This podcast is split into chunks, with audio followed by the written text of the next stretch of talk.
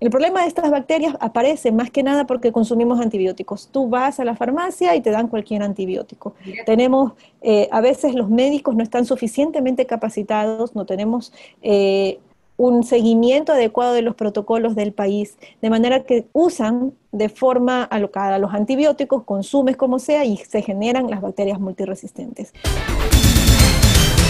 Bueno, bueno, seguimos aquí en Red Fuego 106.5 y no nos podemos dejar de ir teniendo siempre, eh, bueno, siempre entrevistas de salud para saber la situación actual del COVID-19, el SARS-CoV-2, como se lo llama científicamente, como se llama en verdad. Y tengo a la doctora Carmen Soria, especialista en epidemiología y control de infecciones del Hospital Luis Bernaza. El tema a tratar, por supuesto, la situación actual del COVID. Doctora, bienvenida, yo la cojo al vuelo, como casi todo el personal médico, porque sé que usted está en actividades. Cuénteme cuál es la situación de Luis Bernaza, que es un, termómetro perfecto, buenísimo, para Guayaquil en general. Eh, ¿Cómo está? Buenas.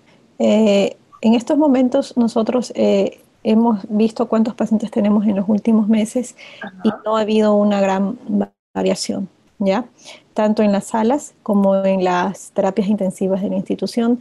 De todas maneras, nosotros como hospital nos estamos preparando en caso de que exista un aumento significativo e importante del número de casos. Ok, luego, de, luego del, del feriado del 9 de octubre, bueno, ya han pasado 15 días, es decir, que cualquier cosa después de los 15 días. No ha habido, digamos, un rebrote significativo en el Luis Bernaza.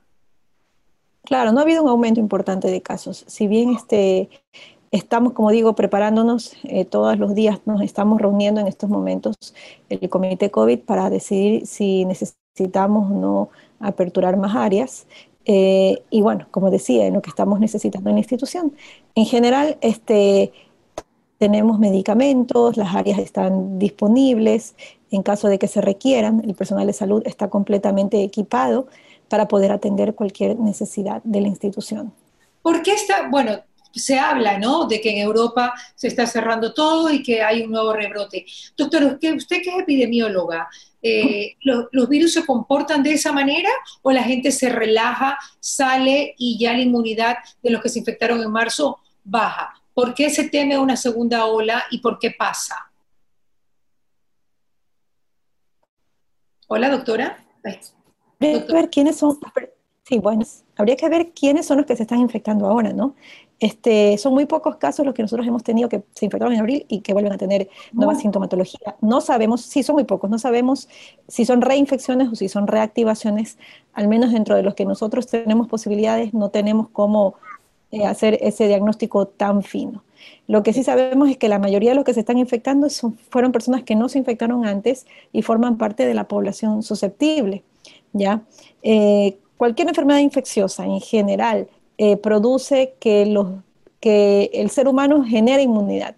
Los brotes sobre, con epidemias han sido causados siempre, toda la humanidad ha tenido, durante miles y miles de años han tenido brotes y obviamente afecta a los más susceptibles y hasta que sepamos cómo controlar desde el punto de vista eh, prevención, conozcamos más sobre la bacteria y en este caso que es el virus el que nos está molestando. ¿Qué tanto usted conoce de la bacteria, doctora? Que nos pueda comentar. Bueno, este, este es un virus eh, transmitido predominantemente por gotas. También tiene en ocasiones, dependiendo del procedimiento que hagamos, transmisión por aire. Y hay momentos en los que también puede quedarse en la superficie. Entonces, cualquier contacto con alguna superficie potencialmente contaminante podría infectarnos. Entonces, en general, ¿qué es lo que tenemos que hacer? Eh, acudir o estar cerca de personas que posiblemente están infectadas. Se piensa que el virus viaja dos metros, por eso es que viene la especificación de que debemos estar separados dos metros de distancia. Eh, y obviamente hemos, eh, se ha dispuesto a nivel nacional el uso de las mascarillas. ¿Por qué? Porque si tú hablas, toses, puedes expeler el virus hasta más o menos dos metros de distancia. Doctora, ¿cuál es la diferencia entre reactivación y reinfección? Eh, la reactivación se produce cuando yo me infecto ya una primera vez y por cualquier circunstancia que produzca una baja en mis defensas, lo que se conoce como inmunosupresión, vuelve a activarse el mismo virus que ya estaba antes. ¿Pero por qué? ¿Pero por qué pasa eso? Usted que es epidemióloga, ¿por qué pasa eso? Si el virus ya, eh, en teoría, cumplió su ciclo de vida y ya murió el virus. No necesariamente. Hay virus, se conocen, hay virus que producen eso. Por ejemplo, el herpes, el citomegalovirus. Es cierto. Este, Ahí, por ahí se estima que tal vez el West Nile se está estudiando que también se queda en ciertas células de nuestro cuerpo y bajo ciertas circunstancias vuelve a darnos síntomas. Pero todavía no se puede saber si el, COVID es como el herpes que te puede rebrotar en cualquier momento. Todavía no sabemos dónde puede alojarse, dónde podría estarse alojando. Claro. Pero sí tenemos personas, y eso creo que son algunos más, que hicieron síntomas en abril y después vuelven a tener síntomas muy sugestivos de COVID, aunque las pruebas para COVID salen negativas. Entonces, todavía nos falta estudiar más, todavía nos falta conocer más eh, sobre el virus, cómo se comporta en el organismo y también cuáles son las condiciones que hace que nosotros tengamos una reactivación. ¿Y cuál es la reinfección, doctora? La reinfección es cuando me infecto de nuevo por otra cepa diferente de virus. Tiene que haber un cambio importante en el virus para yo decir que, me, bueno, me reinfecté. Entonces es un poco difícil, eh, al menos con la tecnología que tenemos aquí en Guayaquil, llegar a esa conclusión. Entiendo que se están estudiando los casos, muchas cosas se hacen, se han hecho aquí, otras cosas se hacen afuera para determinar esa situación. Ok, cuando estamos hablando, doctora, que no ha habido un gran incremento, estamos hablando de más o menos qué porcentaje. Realmente los números en el hospital son más o menos iguales en cuanto al número de casos que hemos Desde mayo, desde mayo. No, es que no hay comparación con lo que ocurrió en marzo y abril. No, no, no, perdón, desde mayo que comenzó a bajar Guayaquil. Claro, desde que empieza a bajar. Ah, y, bueno, los datos que está dando el municipio son más o menos similares. Hay pequeños picos que no se pueden, sí, sí hay picos, sí los hay que no se pueden considerar necesariamente como la terminología de un rebrote. Claro. ¿Y por qué razón Europa está tan asustada? Bueno, este, Europa ha tenido casos, miles de casos, España, Francia específicamente. En el caso de Francia, eh, han tenido picos mucho más altos en las ciudades en donde no, estuvo, no estuvieron afectados inicialmente. ¿ya? Lo mismo ha ocurrido en España, y bueno, muchos de ellos tuvieron confinamiento y en el momento en que ya salen del confinamiento tienen, tienen infectarse. O sea, mientras hayan susceptibles. Francia el confinamiento durante seis semanas, ahora, en unos Ahora sí, ahora sí. Han cerrado de nuevo. Y España también, desde el domingo, dio la misma declaratoria. Exactamente. ¿Usted cree que eso llegue a pasar en Ecuador, doctora?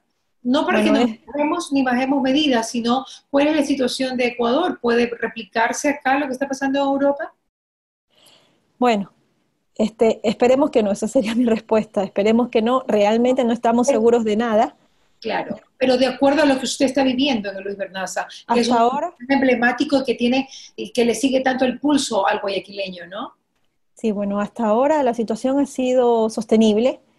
Eh, nos hemos comportado muy diferente a lo que está pasando en Europa y, hasta ahora esperamos que se mantenga igual. Ok. Doctora, la bacteria de la que se está hablando en medios de comunicación, en redes sociales, que hay en ciertos hospitales, ¿qué es? ¿Es una bacteria que ya estaba o es una nueva bacteria? ¿De qué estamos hablando, doctora? Las bacterias que están, que bueno, hay un brote en un hospital que supongo es al cual se refiere, pero en general en el país estas bacterias existen, están presentes de forma endémica muchas veces. ¿Qué quiere decir endémica? Que está siempre presente, están siempre presentes. Entonces yo ahí más bien opinaría que, o diría, y es una opinión bastante más personal, que necesitamos ya que el ministerio se haga cargo de eso, que dé lineamientos a seguir y que también realice eh, como parte de los sistemas de gestión de calidad en la supervisión de las infecciones. ¿Ya? En los hospitales. En, claro, en los hospitales, tanto públicos, privados, primero, segundo y tercer nivel, no solamente en los de tercer nivel, sino primero, segundo y tercer nivel. Ok, ok. Pero cuando se habla de rebrote, quiere decir que, que eso pasa también como los virus, con las bacterias, que pueden estar, digamos, eh, inactivas y de repente por algo vuelven a activarse en los hospitales. ¿Eso es? Sí, bueno, ¿qué quiere? Eh, rebrote quiere decir que hay un aumento en, el en, un valor eh, de lo que se espera media, un percentil mucho más alto que es el percentil 75. Eso quiere decir rebrote, ¿ya?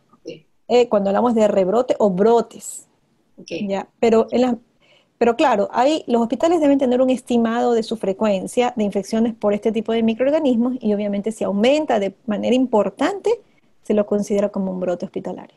¿Es preocupante esta bacteria? Que está acá en, un hospital de Guayaquil, dicen que hay otros hospitales. Como cualquier, como cualquier bacteria que cause una infección intrahospitalaria.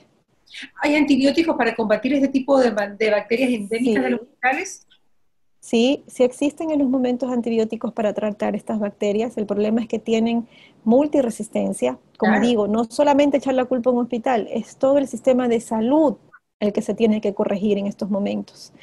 Porque eh, el problema de estas bacterias aparece más que nada porque consumimos antibióticos. Tú vas a la farmacia y te dan cualquier antibiótico. Tenemos, eh, a veces los médicos no están suficientemente capacitados, no tenemos eh, un seguimiento adecuado de los protocolos del país, de manera que usan de forma alocada los antibióticos, consumes como sea y se generan las bacterias multiresistentes.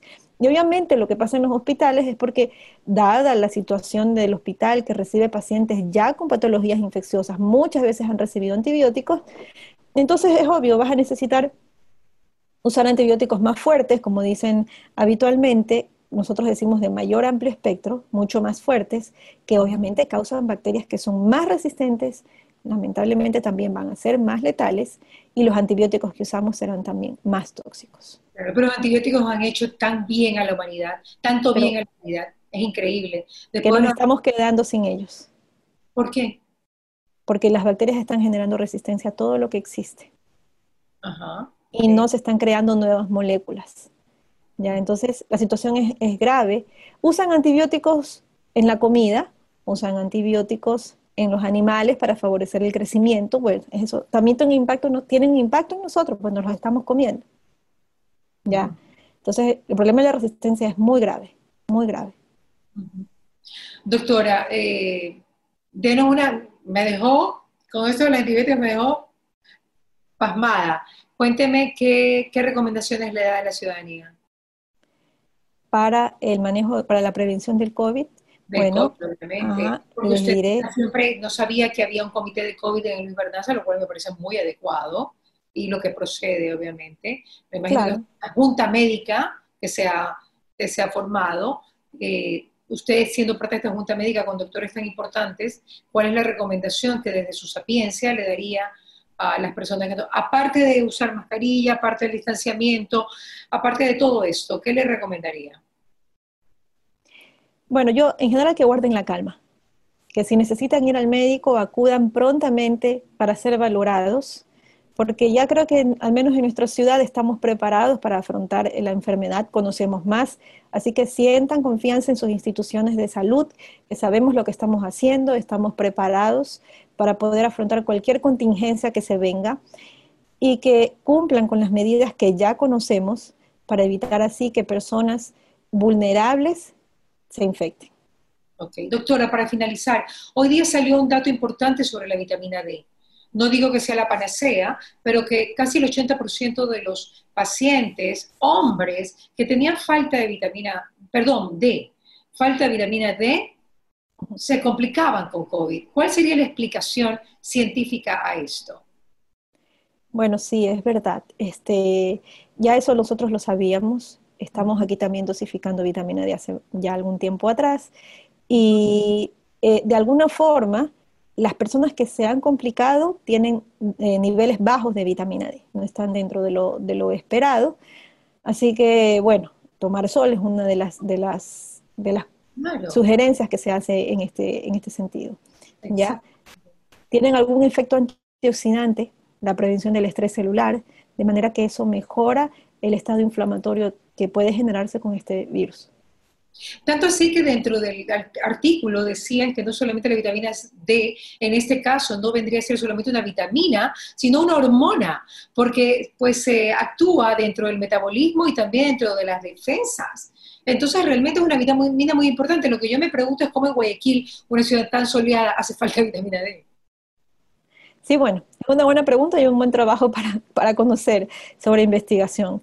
Eh, a veces no hemos escuchado mucho a los homeópatas, he tenido contacto con muchos de ellos, muchos de ellos que ya recomendaban tomar vitamina D, y bueno, ahora ya el estudio se ha hecho público, esto ya lo sabíamos, pero sí, sí, sí, ha sido, ha sido ya en varias ocasiones dado en buenas eh, revistas científicas internacionales de prestigio para nosotros, y bueno, hay que tomar vitamina D en los casos que tengamos deficiencias.